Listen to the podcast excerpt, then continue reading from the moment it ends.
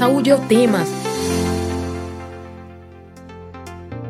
Olá, ouvinte das rádios Universitária FM 99.9 MHz e Paulo Freire, AM 820 kHz.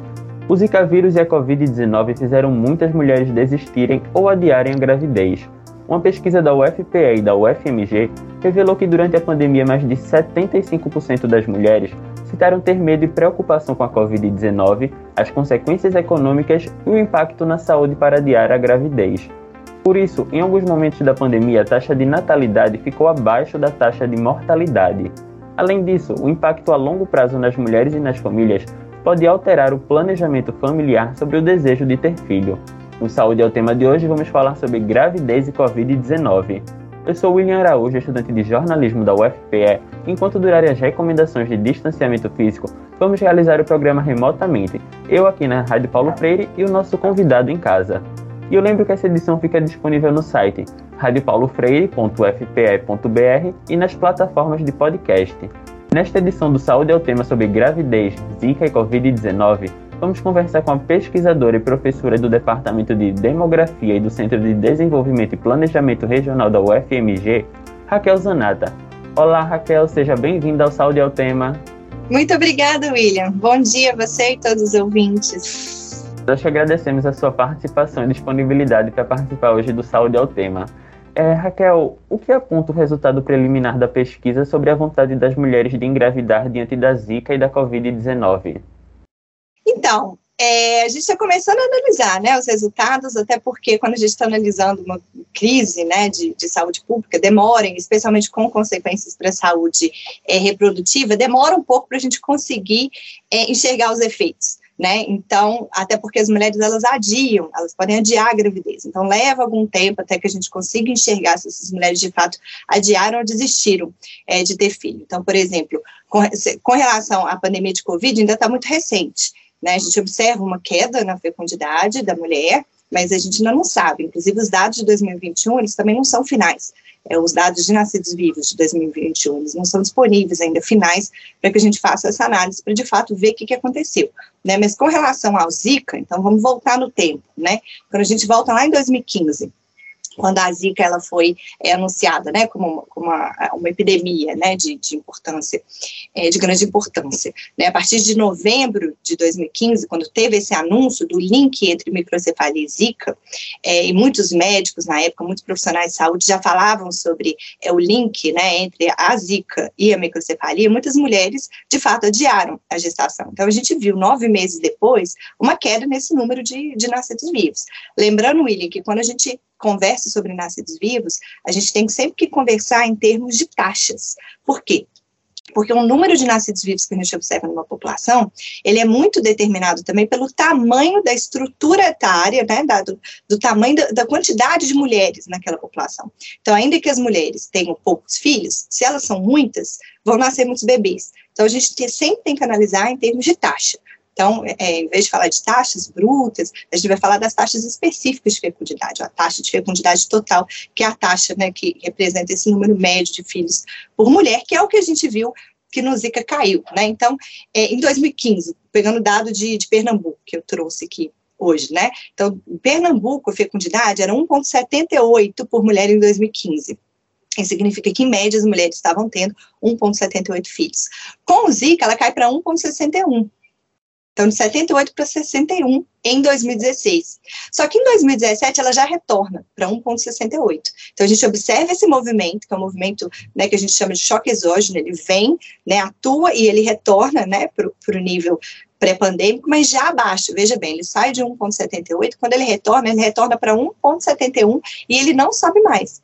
Então, a fecundidade, quando a pandemia, quando a, a Covid chega, a fecundidade já estava em 1,71 ela já não era tão alta, certo? Então, quando ela chega, ela já chega com uma fecundidade que a gente fala que já estava descendo, porque a fecundidade no Brasil ela vem caindo, né, ao longo do tempo.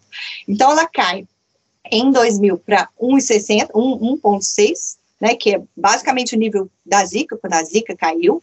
E em 2021, porque a gente não tem o dado final, ela já está em 1,53. Então, teve de fato uma queda, né, assim, da pandemia, mas ainda é cedo para dizer se é uma queda da pandemia ou se ela é um movimento de descida da fecundidade em torno dessa tendência que ela já tinha mesmo de declínio. Né, da fecundidade. É isso que a gente tem observado, né? Agora, o que, que a gente sabe, né? Falando de desejo, a gente sabe que é, na nossa pesquisa, quase 30% das mulheres falavam que queriam adiar a fecundidade, e a gente sabe também que esse desejo do adiamento da fecundidade, ele, ele foi muito diferente para as mulheres que já tinham filhos, comparado com as que não tinham. Então, as mulheres que não tinham filho, elas tinham desejo de adiar a fecundidade. Já as mulheres que já tinham, muitas delas, o desejo foi de parada. Então, é, de fato, a gente vai, né, a gente espera observar os, nos próximos meses essa queda nesses nascimentos de segunda e terceira ordem, ou seja, nascimentos né, de, de, de, de, de irmãos, né, dos irmãos, dos segundos, dos terceiros filhos. É isso que a gente espera assistir nos próximos meses. Vamos ver, né? Depende dos dados agora chegarem para a gente. Raquel, é, apesar dos dados ainda ser preliminares e ainda estar analisando essa parte de relação à pandemia de Covid-19 agora e durante 2021, em muitos estados tiveram uma taxa maior de mortalidade do que de natalidade. Verdade. Como é que vocês já indicam essa presença do, da, do impacto do Covid-19 no desejo da gravidez? Então, o que, que acontece? Essa taxa, né, que a gente viu que ficou menor, né, ela se refere à taxa bruta de natalidade, que ela, ela é utilizada para calcular crescimento populacional. Então, a taxa bruta de natalidade, ela não representa o número de médio de filhos por mulher, diferente da de fecundidade, né? Ela representa o tanto que aquela população cresce por via de nascimento. Quando a gente fala que a taxa de mortalidade estava maior que a de natalidade, significa que tinham mais pessoas morrendo do que pessoas nascendo. E a gente não esperava isso no Brasil nesse momento, porque na transição demográfica, que é o que vem acontecendo é, no Brasil e em todos os países do mundo, né, a, gente, a gente vem né, assim, de um passado, lá 1960, de uma fecundidade elevadíssima, né, um crescimento, a mortalidade ela declina primeiro, a fecundidade continua é, alta antes que ela declina, então você tem um crescimento populacional, e esse crescimento populacional ele vai diminuindo à medida que os nascimentos vão diminuindo e as mortes vão aumentando. Então, em determinado momento, esperaríamos um crescimento negativo lá na frente. O que aconteceu foi que com a Covid morreram tantas pessoas né, assim, em dois anos, né, morreram tantas pessoas que nesses dois anos, onde a mortalidade foi mais acentuada, né, de novo, 2021 a gente não tem os dados ainda, mas é, onde a mortalidade é mais acentuada, a gente vê essa taxa negativa, ou seja, a gente vê um déficit de pessoas, né, então, em vez de ter nascido mais pessoas, morreram mais que nasceram. Mas essa é uma taxa muito pontual, porque como ela é calculada de período, né, então ela é calculada para 2020, calculada para 2021, é, é, a gente vê que ela fica negativa, mas à medida que a gente vence essa grande mortalidade, a gente tem vencido é, muito por causa da, da vacinação né, em massa que a gente tem no nosso país, é, né, então, as vacinas e também essas variantes que são menos letais, a, a gente já vai observar que esse é, é, rapidamente isso vai voltar a se inverter. Quer dizer, o Brasil rapidamente ele vai voltar a ter um crescimento positivo, que era o que ele ainda tinha, né,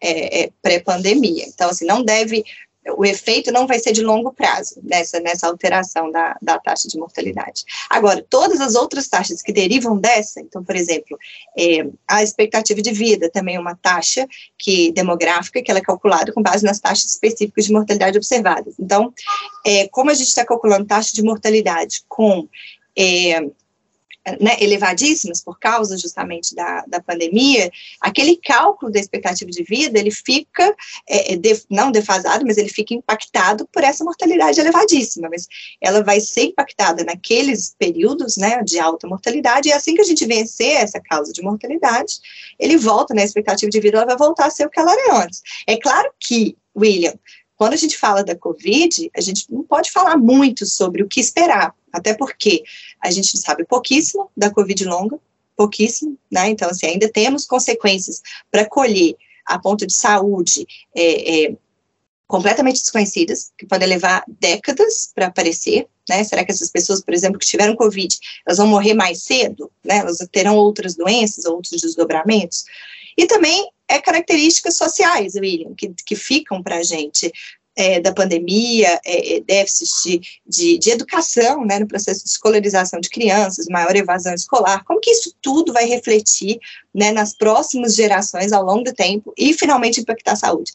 Então, é interessante observar isso, e assim, é, para nós demógrafos, né, que nós somos os, os, os cientistas da população, né, desses, desses é, dessa dinâmica populacional, a gente sabe que o, o, trabalho ainda vai ser longo, assim, de conseguir examinar tudo que vai acontecer, como que vão se, né, como que vai se dar essa recuperação da expectativa de vida e, e também da fecundidade, né, ao longo do tempo. Nem, para nem falar em migração, porque o terceiro componente é migração, nós nem podemos entrar nesse assunto, que a migração, então, é completamente imprevisível, né, mas é isso. Raquel, em relação à pesquisa, ela está entrando agora na terceira fase. Isso. Qual, como acontece a entrevista com as mulheres e quais foram as mudanças da primeira fase agora para a terceira? Isso. A primeira, a, primeira, a primeira fase da pesquisa foi em 2020, né, que foi a primeira onda, ela foi inteiramente feita por telefone. Essa pesquisa ela foi lá atrás planejada para ser presencial. Então nós tínhamos já todo o campo definido em 2020, estávamos entrando em campo quando a pandemia veio e a gente teve que mudar completamente. E aí isso também requer autorização do comitê de ética, né?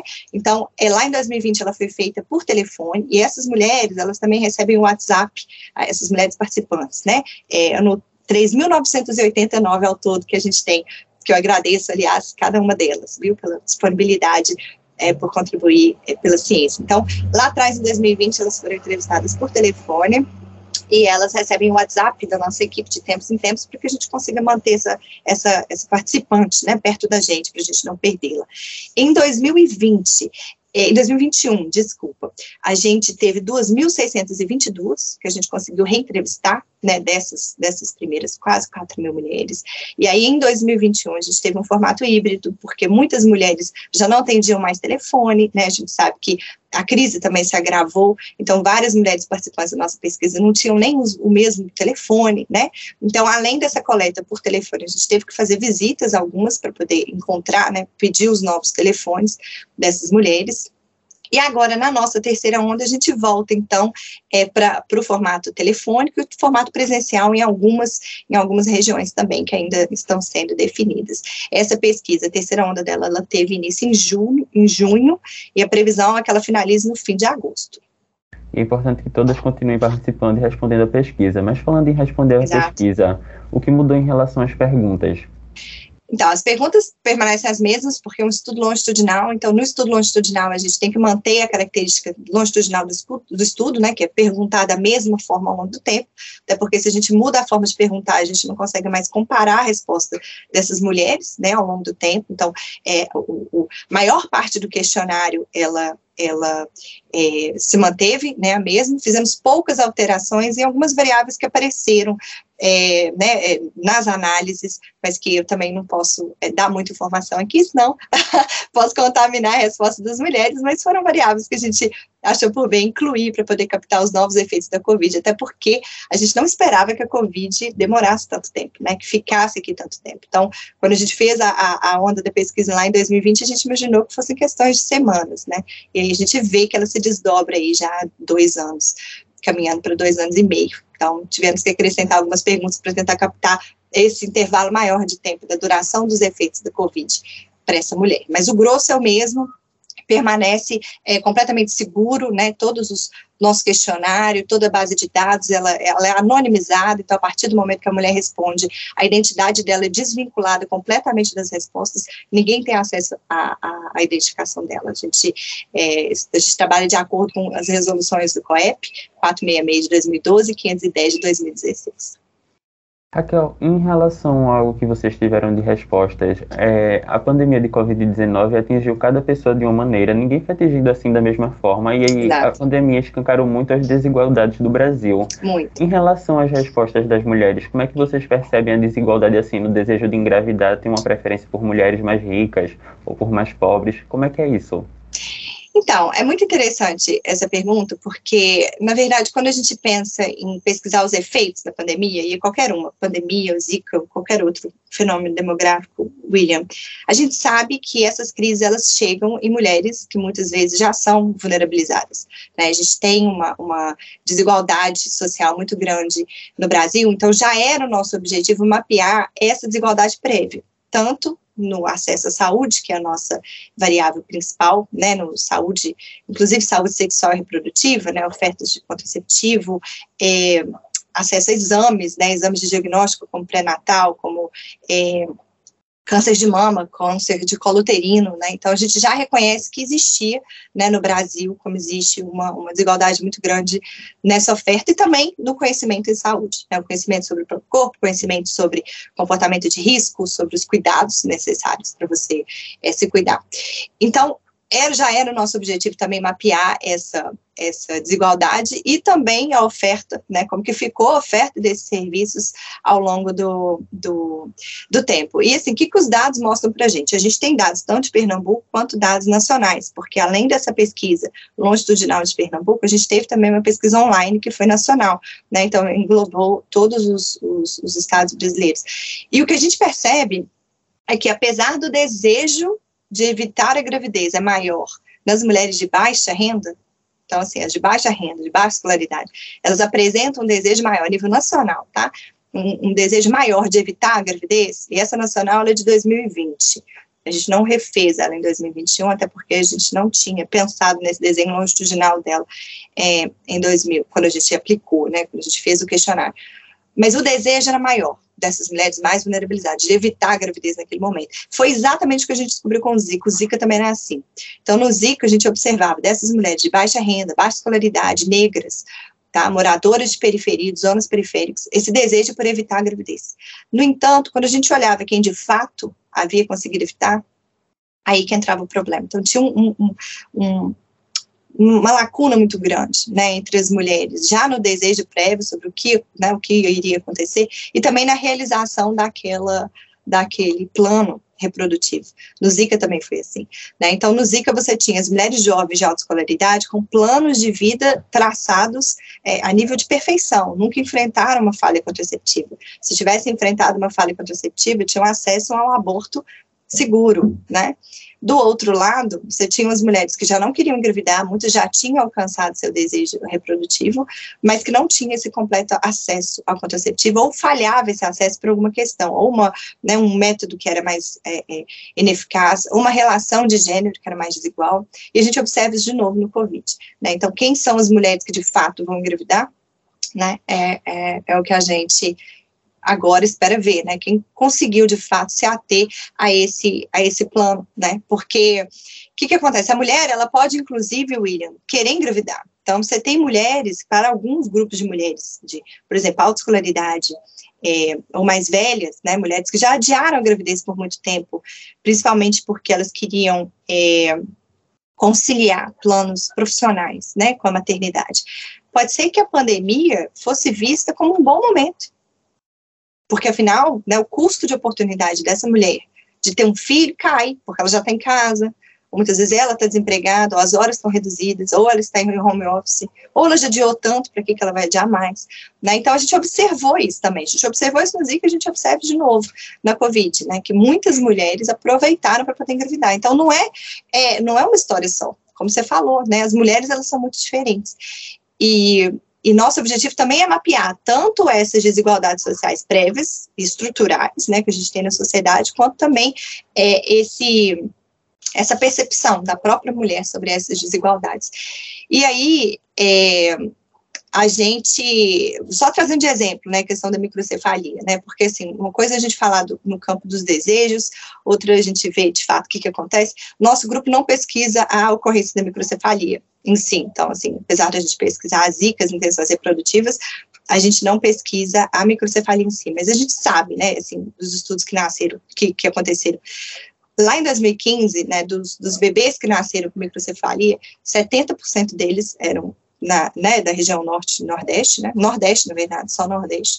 Metade desses bebês eram filhos de mães jovens, 30% desses bebês eram filhos de mães de baixa escolaridade, e se não me engano, quase 80% desses bebês eram filhos de mães negras. Então, a gente percebe né, que a, a, a, desigualdade prévia ela vai refletir também no enfrentamento à crise, no seu potencial de mitigar os efeitos dessa crise. Então, se aconteceu no Zika, a gente sabe que é isso também que vai acontecer na Covid e como acontece. Né? Então, é, não foi só.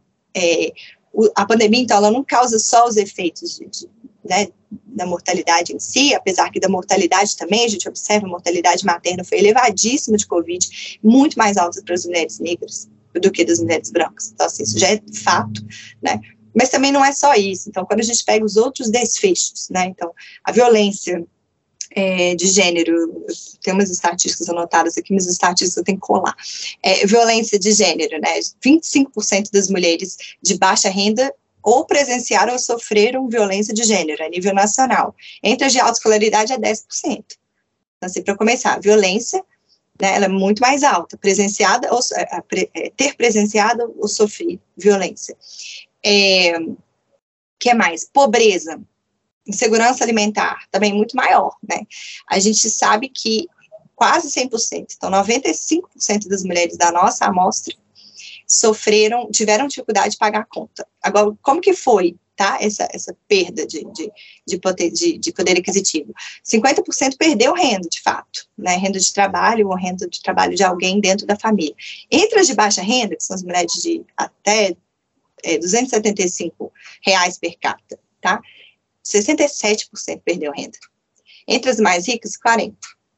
Então, assim, a violência, ela foi diferente. A perda da renda ela foi diferente. O trabalho doméstico já não é tanto, porque o trabalho doméstico, quem mais sente aumento de trabalho doméstico é quem não fazia antes, que eram as mulheres de alta escolaridade, que depois que ficaram em casa tiveram que fazer, né? Então, assim, o trabalho doméstico meio que equaliza, né? A, a, mulher que não fazia, ela começou a fazer, né? Sendo que as outras já faziam muito mais. Em termos de horas, a gente não tem os dados de horas, a gente tem o dado só da percepção do aumento do trabalho doméstico. É, é, em relação a essa toda desigualdade que a gente vive aqui no Brasil, com muitas famílias com dificuldade de acesso a comida, a dinheiro, muitas vezes o dinheiro não chega, muitas vezes não chega nem na metade do mês. Como é que as mulheres têm que engravidaram durante a pandemia, porque quiseram, porque também não quiseram, mas que não tiveram acesso ao método contraceptivo eficaz, como você estava falando também. Como é que elas relatam agora a dificuldade para criar um filho e a perspectiva para o futuro? É, a gente não tem esses dados da perspectiva do futuro, né? Inclusive, a gente tem planos de voltar e reentrevistar. A gente também fez entrevista em profundidade, então tem uma terceira parte da pesquisa que eu ainda não mencionei, que foram as entrevistas em profundidade que a gente fez com 56 mulheres é, em idade reprodutiva é, na região metropolitana de Recife. E essas entrevistas a gente vai repeti-las né, agora para poder entender também o que, que aconteceu, como que se deram essas, né, esses, esses arranjos também familiares, domiciliares por causa da pandemia. É, mas a gente tem, então, esses dados, as entrevistas em profundidade, eu acho que é o que a gente precisa agora, assim, o passo que a gente precisa dar na, na pesquisa é justamente ir atrás desses mecanismos, né, de como que é, é, é, como que as mulheres vivenciaram essa crise, como que elas passaram. Agora a gente sabe, assim, que é, crianças ficaram sem supervisão, crianças ficaram fora da escola, é, a gente teve 14% é, passou fome, e acho que esse é um dado muito alarmante, porque quando a gente fala que 14% passou fome, é, a porcentagem é maior dos que tiveram insegurança, né, algum nível de insegurança alimentar, mas 14%.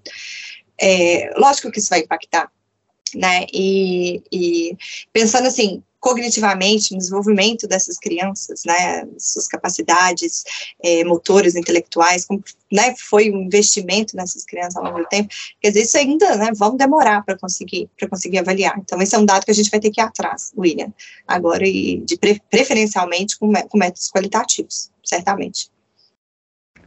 14% de mulheres passando fome na pesquisa é um dado muito alto e que muitas vezes impacta na família e também vai impactar na criação do filho. Com certeza, com certeza. E, e isso é muito interessante porque quando a gente é, a gente pensa muito pouco em criança, né? As crianças elas são muito negligenciadas na nossa sociedade. Olha para vocês verem o exemplo da vacinação infantil, né? Assim, alguns países do mundo eles já têm vacinação infantil a partir de seis meses, né? É, no Brasil não a, vacina da grávida, né, da gestante, ela foi dada depois da vacina de comorbidade. Né? Ainda foi uma, uma guerra ali dentro da, da Anvisa para que conseguisse finalmente autorizar essa vacina. É, e ainda em alguns lugares ainda sofre muito empecilho, né, dependendo, por exemplo, de atestado médico para essa gestante. Quer dizer, a mulher sequer conseguiu fazer consulta pré-natal, que a gente sabe que foi impactado, né, as consultas foram impactadas também, a gente não falou disso, mas é, depois eu falo, mas, é, ou seja, as crianças, né, desde o Zika. Então, quando a gente pensa desde o Zika, né, as consequências congênitas. O Zika é uma, uma, síndrome congênita, né, a microcefalia é uma das alterações que pode acontecer, mas você tem alterações auditivas, é, alterações é, psicomotoras, né, neuropsicomotoras, que podem é, acometer essas crianças quando elas são infectadas na gestação, né, e essas crianças vão precisar de ajuda o resto da vida. Né, essas de Zika, fora outras crianças também foram expostas e que sequer foram diagnosticadas, né, mas que de alguma certa forma podem também ter sofrido esse efeito. É, fora da, a morte, né, fora a morte, então, dessas crianças, é, e também é, né, de bilhões, mortes fetais, natimortos que também aumentaram, na Covid a gente também tem esses relatos. É, então, a criança ela é constantemente negligenciada, né, a gente olha muito pouco para ela enquanto sociedade. É, isso é um problema muito sério, porque as crianças, né, elas são a nossa sociedade, são quem nós somos, quem seremos daqui 20, 30 anos. Claro que a gente também não tem que pensar só nisso, né? Seria bem egoísta da nossa parte pensar em cuidar das crianças, porque eles vão nos sustentar no futuro, mas basicamente é, é, né, o futuro do nosso país depende dessas crianças, de todas elas. Não das crianças apenas de alta escolaridade, mas das crianças de baixa escolaridade, são, que são para quem a gente devia estar mais olhando nesse momento, e quem a gente deveria olhar e proteger, né? É, é, desde o seu nascimento, né?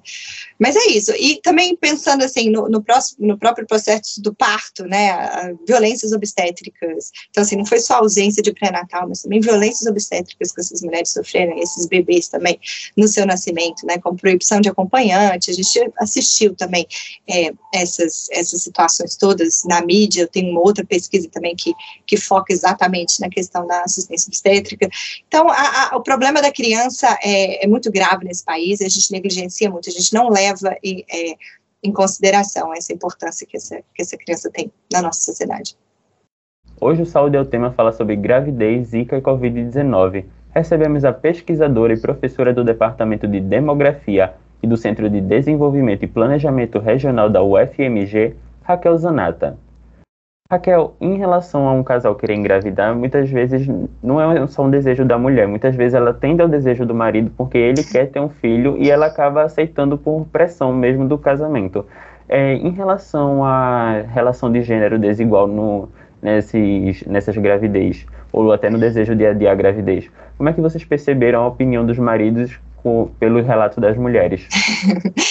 É, bom, a questão de gênero é muito complicada é, no nosso país, não é só né, com relação a isso também, com relação às doenças também, né, assim, é, na verdade, o, o, gênero ele tem um papel muito importante no nosso, né, na, nas relações conjugais, afetivas, sexuais, porque existe um, uma desigualdade de gênero muito grande, né, então o, o homem, ele tem a sua, a sua, né, é, o, o seu papel, né, ele, ele, exerce seu papel, sua autoridade sobre a mulher, é, isso é claro, independente de classe social, e a gente vê que isso é pior para as mulheres que têm uma, uma renda baixa ou que dependem daquela renda é, do homem, claro, porque essas mulheres se sentem amarradas naquela relação, então isso é um problema muito grande, né, por isso até que a gente tem que incentivar a autonomia da mulher, a escolarização e a autonomia, inclusive financeira dessa mulher, para que ela consiga, é, é né, é, escolher né, com quem ela quer estar e que quer estar. E isso é importante desde das relações sexuais. Então, assim, mesmo antes da gente falar em, né, em, em contraceptivo, a gente fala primeiro da proteção, né? Então, assim, da proteção de, de infecções sexualmente transmissíveis. Então, o homem ele tem esse papel desde então, né? Então, no uso do preservativo, né? E a gente percebe, William, que não é só dentro de casa, mas essas imagens, né, essas, essa construção dessa masculinidade, ela é inclusive reforçada por campanhas. Então, nós fizemos na época do Zika uma análise das campanhas de saúde pública que, fiz, que foram né, é, é, divulgadas, né, na época do Ministério da Saúde, também das prefeituras. Essas campanhas elas falavam para a mulher se proteger. Então, veja bem como tudo é muito feminizado, né? Então, assim, a mulher se protege do mosquito, a mulher cobre o corpo, a mulher usa repelente, a mulher não engravide.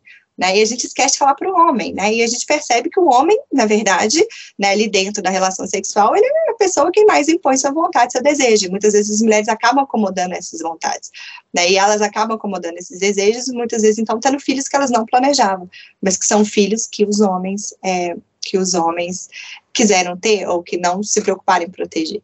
Né? E as campanhas, né, voltando ao assunto do Zika, então a gente vinha, via, por exemplo, é, as campanhas falavam de é, trabalho doméstico, né? Então, se cuide da sua casa para não proliferar o Aedes aegypti. E aí, no cuide da casa, era uma mulher cuidando da casa. E era o homem limpando a calha, né? Porque limpar a calha é uma tarefa que você faz uma vez por semestre. Então, o homem ia lá, sobe na escada, limpa a calha. A mulher não. A mulher está ali tirando lixo, pondo vasinho da planta, passando repelente. E o Zika é sexualmente transmissível. E foi pouquíssimo falado isso.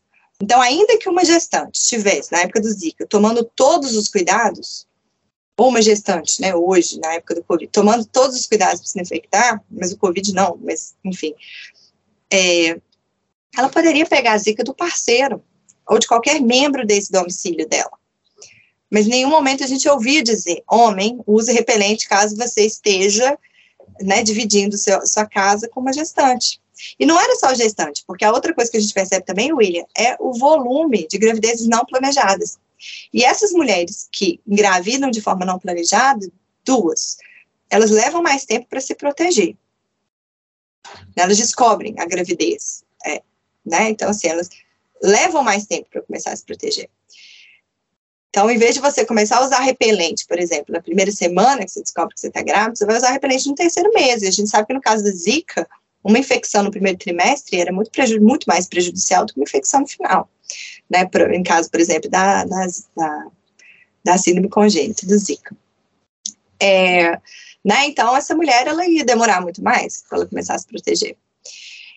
E em casos, por exemplo, também de, de abortos, né, que a gente sabe que é um, é um tema super tabu na nossa sociedade, mas quando você vai estudar, todo mundo faz. Então, assim, ele é tabu para quem está de longe, porque uma vez que você começa a entrevistar as mulheres, você percebe o tanto que ele é frequente. E ele é muito diferente para as mulheres de alta, de baixa escolaridade. Então, as mulheres de alta escolaridade e alta renda, elas vão continuar fazendo aborto no Brasil enquanto for necessário. Elas têm esse acesso. Elas têm seus próprios médicos, elas têm seus próprios meios, elas descobrem a gravidez de forma muito mais rápida, porque elas conhecem melhor o corpo, né? Ou porque quando elas querem engravidar, de fato, elas estão esperando. Quando elas não querem engravidar, elas percebem o, o atraso da menstruação de forma mais rápida. As outras não. Então, as outras, elas, como você não está pensando em engravidar, você demora mais para saber que está grávida, né? Até que você dá a falta da sua menstruação e né? E aí, quando você começa a se proteger tarde demais, ou quando você vai atrás de um aborto, ele não é mais tão eficaz, né? pode trazer sequelas, né? Que sequelas para essa mãe, certamente, a mortalidade materna por aborto, ela também tem classe e raça nesse Brasil, né? Então, esse é um problema muito grave. E aí, voltando, né, no assunto de gênero, a, a mulher sexualmente ativa, toda, toda essa mulher devia estar protegendo contra o Zika. Né? A mulher sexualmente ativa, ela também devia estar, ou seja, todos estão sob risco, porque se metade das gravidezes são não planejadas, a gente tem que pensar que eu não estou grávida hoje, mas eu posso estar, porque afinal, né, metade das gravidezes não planejadas. Mas, mas é isso, então as mulheres, elas reportam, sim, esse, esse é, esse desejo dos homens, né, por, por mais filhos, elas acabam, muitas delas acabam cedendo a essa vontade e passando por cima do, do próprio planejamento ou do número que elas considerariam ideal. É, em relação a essa questão do aborto, como é que ela entra mais assim detalhadamente nessa pesquisa? Ou com em relação ao relato das mulheres, teve um uhum. grande número assim de cons que conseguiram abortar, porque no Brasil, apesar de ser garantido por lei em alguns casos, há complicações para ter esse acesso também. É, mesmo no aborto legal, né? Então, assim, no Brasil, o aborto ele é legal em três situações, né? É, anencefalia, estupro, risco de vida para a mãe, e aí a gente tem que lembrar que qualquer gravidez antes de 14 anos é estupro, né? É, então, já seria um aborto que, por lei, deveria ser garantido, seguro, sem constrangimentos, mesmo a lei não é seguida né, no Brasil. É, a gente está agora pesquisando os dados de aborto, então eu não consigo te falar muito sobre eles, mas a gente tem diversos relatos, tanto de abortos, abortos que são seguros, né, feitos de forma segura, quanto abortos são de forma insegura. Lembrando que qualquer aborto fora da lei, em teoria, é um aborto inseguro, porque né, se alguma coisa der errado, essa mulher for descoberta, por exemplo, é, ela pode ir presa, né? Então, assim, falar de aborto seguro, mesmo com toda esse, né, essa segurança do aparato e, e, mesmo aborto medicamentoso nas primeiras semanas, que é seguro, é, a gente não pode falar, porque a gente vive num país onde mesmo a lei não, não é seguida, né? Exatamente a lei muitas vezes não é cumprida nem mesmo por uma juíza que deveria apoiar uma criança que está precisando fazer um aborto, corre risco de vida e foi estuprada. São dois casos que garantem um aborto e mesmo assim não teve esse acesso. Exatamente. Aí eles olham para o feto, né, e não olham para a criança que está grávida, né? Então, assim, é uma, é uma questão, é, né, que foi estuprado, que já sofreu uma violência e que continua a sofrer a violência. Então, é, é um problema muito sério e a questão do aborto, ela é muito, é, é isso, né, como eu falei, a gente pensa que é um tabu, mas na verdade, quando a gente estuda, a gente vê o tanto que ele é comum, tanto que ele é feito. Né? A Pesquisa Nacional do Aborto mostrou que até o final da vida reprodutiva, uma em cada cinco mulheres vai ter feito um aborto. Então, todo mundo conhece alguém que fez um aborto. Você só não sabe, mas você conhece. E são de todas as idades, são de todas as raças, todas as classes sociais e todas as religiões.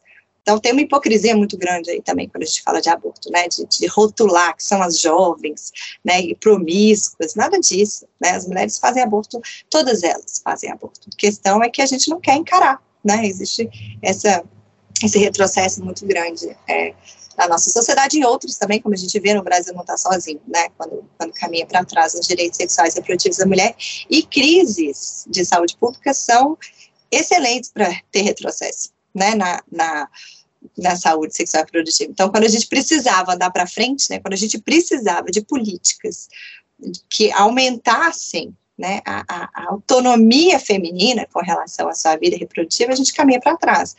Isso é uma pena muito grande, William, porque a gente acabou de passar pelo Zika. Então, a gente passa pelo Zika em 2015, 2016, a gente documenta na literatura todos esses efeitos né, perversos da crise, que só exacerba a desigualdade, porque é isso que crise faz, né? Chega a Covid numa sociedade que é muito desigual, né, que tem históricos, né, a desigualdade estrutural que a gente enxerga é histórica, né, e a crise, ela, ela só é mais, né, ela só, a, a, ela só exacerba, né, esse, esse, esse, essa divisão que a gente tem é, né, nas mulheres, né, entre as mulheres, e também comparando mulheres e homens na nossa sociedade. Né, e as consequências são, claro, sentidas pela mulher. Né, ainda que o homem tenha, então, esse grande poder de decisão na negociação do contraceptivo, né, no número de filhos, a gente sabe que uma vez que essa criança nasça, né, para quem fica a consequência? A consequência fica muito mais do lado feminino. Né? As pesquisas de uso de tempo, não são as que a gente faz, mas as pesquisas é, de uso de tempo mostram, né, o, a carga do trabalho doméstico da mulher, ela é maior quando ela casa do que quando ela tem um filho. Então, assim, isso é incrível, né, você pensar que um homem solteiro, ele trabalha mais na casa do que um homem casado. Então, a mulher, a esposa, no caso, a cônjuge, né, do sexo feminino, ela ela absorve a carga de trabalho doméstico desse homem a partir do momento que você tem a conjugalidade. E quando nasce um filho, sobra tudo para ela, a carga dela aumenta mais ainda. Né? Mas a maior carga vem de fato do casamento. E isso é reflexo, William, desse, mudando um pouco né, de assunto, mas desse papel feminino na nossa sociedade, no, na esfera privada e na esfera pública. Então, você tem, já na esfera é, é, é, pública, né? Então, no mercado de trabalho, a mulher já está ali em pé de igualdade, em termos de horas, né? Claro que assim, a participação da mulher na PE é menor, o salário é menor, né? A gente sabe que existe uma discriminação salarial importante no mercado, é, mas a mulher trabalha, ela já trabalha fora, muito mais do que ela trabalhava 40 anos atrás, né? Mas quando a gente olha o trabalho dela dentro da esfera doméstica, não houve mudança. Então, a mulher, apesar dela ter, então, entrado no mercado de trabalho, quando ela volta para casa, a casa ainda é dela, os filhos ainda são dela. Né? O marido, estando ou não empregado, ocupado, ele trabalha pouquíssimo dentro do domicílio, então não tem uma divisão de tarefa doméstica. E as mulheres, especialmente as do estudo é, qualitativo, que o que a gente fez no início da pandemia, elas queixavam muito disso, o tanto que essa carga doméstica ficou para elas, e muitas estavam em regime de trabalho remoto, assim como seus parceiros, tá? É, claro, vários são desempregados, vários ficaram desempregados, várias mulheres também, mas a carga do trabalho doméstico ficava para elas. E isso é, inclusive, muito responsável pela fecundidade baixa que a gente observa no Brasil. Então, muitas mulheres, elas têm o primeiro filho, aí quando elas se deparam com esse aumento de carga, com esse baixo nível de igualdade de gênero dentro da, né, da divisão das tarefas no domicílio, elas desistem de ter o segundo filho. Então, a gente tem uma fecundidade baixa no Brasil também causado por isso. Tanto é que em alguns países europeus onde a, a igualdade de gênero é maior, dentro do domicílio, essas mulheres têm mais filhos do que aqui no Brasil, a de alta escolaridade. Então, é isso, assim, as mulheres, elas estão completamente, é, né, elas são vulneráveis, né, de, de, uma maneira ou de outra, e claro que a gente tem as interseccionalidades, então, é, né, as mulheres, elas são mais vulneráveis, mas dentro do grupo feminino você tem as que são mais ainda vulnerabilizadas, né, que são essas, né? Que são as negras, que são as de baixa escolaridade, que são os moradores de área rural, de periferia, as indígenas. Então, para elas, tudo vai ser pior. Mortalidade é pior, né? o enfrentamento da zika é pior, a negociação do contraceptivo é pior. É, infelizmente, a gente não tem é, dados a nível nacional tá, com relação a essa questão do planejamento reprodutivo.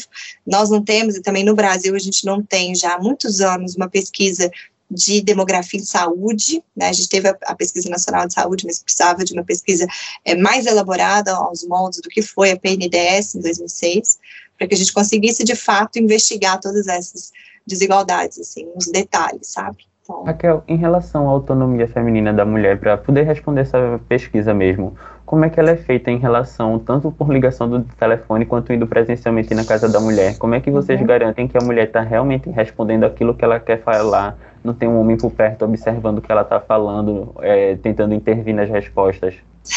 Sim, nós temos códigos que a gente utiliza, né? Bom, nós, nossos entrevistadores são todas mulheres e todas treinadas, e treinadas para identificar situações que podem ser constrangedoras, perguntas que podem ser constrangedoras, que a mulher consegue responder também por comando de número, né? Então, a mulher muitas vezes não precisa utilizar é, a voz para poder responder o comando.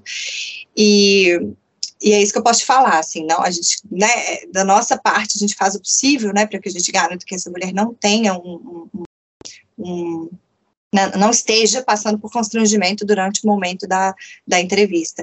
No caso das entrevistas que foram presenciais, também é a mesma coisa, né? É, essa mulher tinha que estar sozinha ou, né, se tivesse alguém ali, um acompanhante, é, a, a, entrevista era outra, ela é completamente diferente. A gente não ia nunca fazer as perguntas para a mulher que poderia constranger se tivesse uma pessoa ali presente. Então, nós temos um treinamento muito sério para isso, para não, não causar mais vulnerabilidade nessa mulher. Raquel, em relação à construção de políticas públicas, nós, nós falamos sobre assuntos muito importantes que precisam ser desenvolvidos aqui no Brasil e que ainda são muito fracos, assim, né? A gente, por exemplo, falou de relação desigual entre gênero, a gente falou sobre gravidez não planejada, sobre aborto. É, como é que esses dados podem ser usados para a construção de políticas públicas? Ai, William, essa é uma ótima pergunta. E assim, no momento que a gente vive, se já não desconstruísse o que a gente tinha construído, já estava bom, né? O problema é que a gente tem observado desmontes. Então, além de não caminhar para frente, a gente tem enfrentado desmontes. Então, é, na Covid, né, assim, quando a Covid começou, bom, a gente poderia ter aprendido muito com o Zika e ter feito completamente diferente, mas quando, assim que a Covid começou, é, o Ministério da Saúde, agora não me lembro bem o mês, mas soltou uma nota, uma nota técnica, ressaltando a importância da manutenção dos serviços essenciais para a saúde sexual e reprodutiva feminina. Então, nessa nota, e essa nota era maravilhosa, muito bem escrita e, e muito maravilhosa, falava que era importante garantir a continuidade da né, da distribuição de contraceptivos, ainda que fosse com teleconsulta, ou dispensar mais contraceptivos, né, então, às vezes, em vez de pegar X em X meses, você pegar um, né, um, um, período maior, é, é, garantia do aborto legal, né, legal, seguro, falava das questões de violência, então já antecipavam que o isolamento fosse causar violência, porque para muitas mulheres confinamento significava ficar com o agressor, né? Então, isso já estava antecipado. É, a questão da gravidez da adolescência, a questão da evasão escolar, então, tudo isso já estava descrito dentro dessa nota técnica do Ministério da Saúde, chamando atenção para esses problemas, tentando garantir esses serviços essenciais. Deu dois dias dessa nota, é, um, uma, né, um, uma parlamentar é, mandou sustar essa nota, dizendo que essa nota continha é, apologia ao aborto. Então, essa nota foi cancelada, né, não sei linguagem técnica, e os, os, os, técnicos foram demitidos da posição onde eles estavam. Eram técnicos concursados, então permaneceram no Ministério da Saúde, mas eles foram é, demitidos. Veja bem, nada foi feito de forma federal para garantir todos esses direitos. Nada durante a pandemia tivemos sim medidas locais, porque o enfrentamento à pandemia ele foi municipalizado desde o começo, né? Então assim, a presidência da República falou, cada município vai tomar as próprias decisões, e foi assim que foi feito. Então, temos municípios, por exemplo, que os direitos das mulheres foram garantidos, né, que né, mantiveram os atendimentos nos, nos postos de saúde, que teve consulta online, que teve DIL, que teve tudo isso. Teve estado, teve município que não teve nada disso, teve desconstrução, né? Então, é muito difícil quando você não tem um governo federal, né, quando você não tem uma política que é federal, que vai englobar todas essas possíveis né, variedades de, de, modos de governar. E claro que quem paga a conta é sempre a mulher, né, que é a mais, vulnerável, né, a mais vulnerável ali dentro. Né? Então, isso é uma coisa que poderia ter evitado muita morte, poderia ter evitado muita gravidez não planejada, muita violência. Né? É, os recursos foram inteiramente cortados para esses programas de planejamento reprodutivo. O que ganhou mais recursos, e aí vou falar, são os serviços de, né, o, aquele, aquele, aquela hotline, aquela que você liga no caso de violência, agora eu perdi aqui o nome da, do 181, né, o, o disque, o disque denúncia, né, no caso de violência. Então, essa foi a única que ganhou mais recursos, a única política de governo que ganhou mais recursos durante a pandemia. Mas mesmo assim, quando a gente olha né, no, no, no que precisava é, investir dinheiro, nada foi investido. Com relação ao aborto, as tentativas que a gente observa, desde Zika, são tentativas de diminuição, né, de, de considerar crime abortos que já são legais, né, e a gente está falando leis de 1940, né, que estão, né, é, que ainda regem nossa, nossa, nossa política, né, sexual e reprodutiva. E o Brasil, ele é signatário desses tratados internacionais. Então, o Brasil, ele vinha, né, apesar, claro, tivemos esses problemas durante o Zika, mas muito disso já é um reflexo de um desmonte, mas ele vinha, né, nas últimas, exceto esses últimos cinco anos, nos últimos dez, quinze anos, ele já vinha com a política de, de saúde mulher muito, muito boa, né, que foi, que, né, que cresceu nesse país graças à, à luta do movimento feminista e de pesquisadores né, que começa lá no década de 80, década de 90, participando desses tratados internacionais, tentando aumentar essas políticas né, de acesso ao serviço de saúde sexual e reprodutiva, que, que reconhecem que a mulher é um ser, é, a mulher e o homem, né, é, que, que tem direitos sexuais e reprodutivos, né, de ter uma vida sexual plena, satisfatória, de decidir quantos filhos ter, quando ter, porque isso é importante, tem gente que não quer, tem gente que quer ter muitos filhos. Né? Então, o Brasil já era signatário desses tratados, mas eles não têm força de lei, né? Isso, diz que 181 denúncia contra qualquer tipo de violência, esse mesmo. Né? Então, esse, né, claro, tem que dizer que esse é um serviço muito importante, né? Estou vendo que apareceu aí. Muito importante, mas é o único, né? Foi o único que, no caso, é, sobreviveu, né? E ganhou financiamento durante a pandemia. Todo o resto não foi. Né? Então, isso é um problema muito grande. E aí, quando a gente tem pesquisas desse tipo, nosso objetivo, William, é que elas se tornem insumos, subsídios para as políticas que a gente precisa, porque quem sabe o que a gente precisa, né, não é parlamentar que nunca fez uma pesquisa probabilística amostral, entrevistou mulheres dos quatro cantos do país, ou de regiões diversas, né, no caso de Pernambuco, a gente está em diversas regiões, é, sobreviveu, mas está sendo mal uso. Verdade, é, tem ali um, um verdade, verdade. É, ex-ministra, é, que eu estava falando. Então, quem conhece são os pesquisadores, mas aí quando a gente fala assim, ciência, a gente também tem um governo que ataca a ciência, que retira financiamento de pesquisa, né, que não contrata, que é um governo que não contrata, que não tem mais financiamento de pesquisa, que corta bolsa de estudantes de, de mestrado e doutorado, que são quem carrega as pesquisas nesse país. A nossa pesquisa ela tem um financiamento internacional, esse financiamento internacional do National Institute uh, é, of Health nos Estados Unidos, ele garante que a pesquisa exista, porque se não fosse esse financiamento internacional, não ia ter pesquisa, como não teve, né?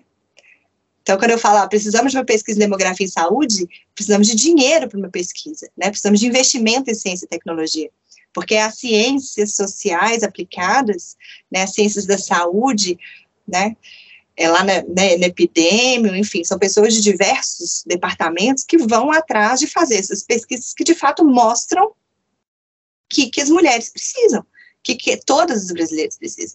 A gente não pode imaginar que, né, que você está vendo dentro do seu, né, da sua casa é o que o resto do Brasil precisa, né? Então a gente precisa de investimento em ciência.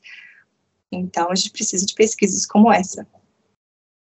São tantos problemas que fica até difícil saber como construir, como começar a construir políticas públicas aqui no Brasil, né? E a gente está caminhando para o final do programa e antes de encerrarmos, eu gostaria de passar a palavra para você fazer as suas considerações finais, Raquel. Obrigada, William. Eu acho que essa, na verdade, aqui eu fiz, né, minhas considerações finais.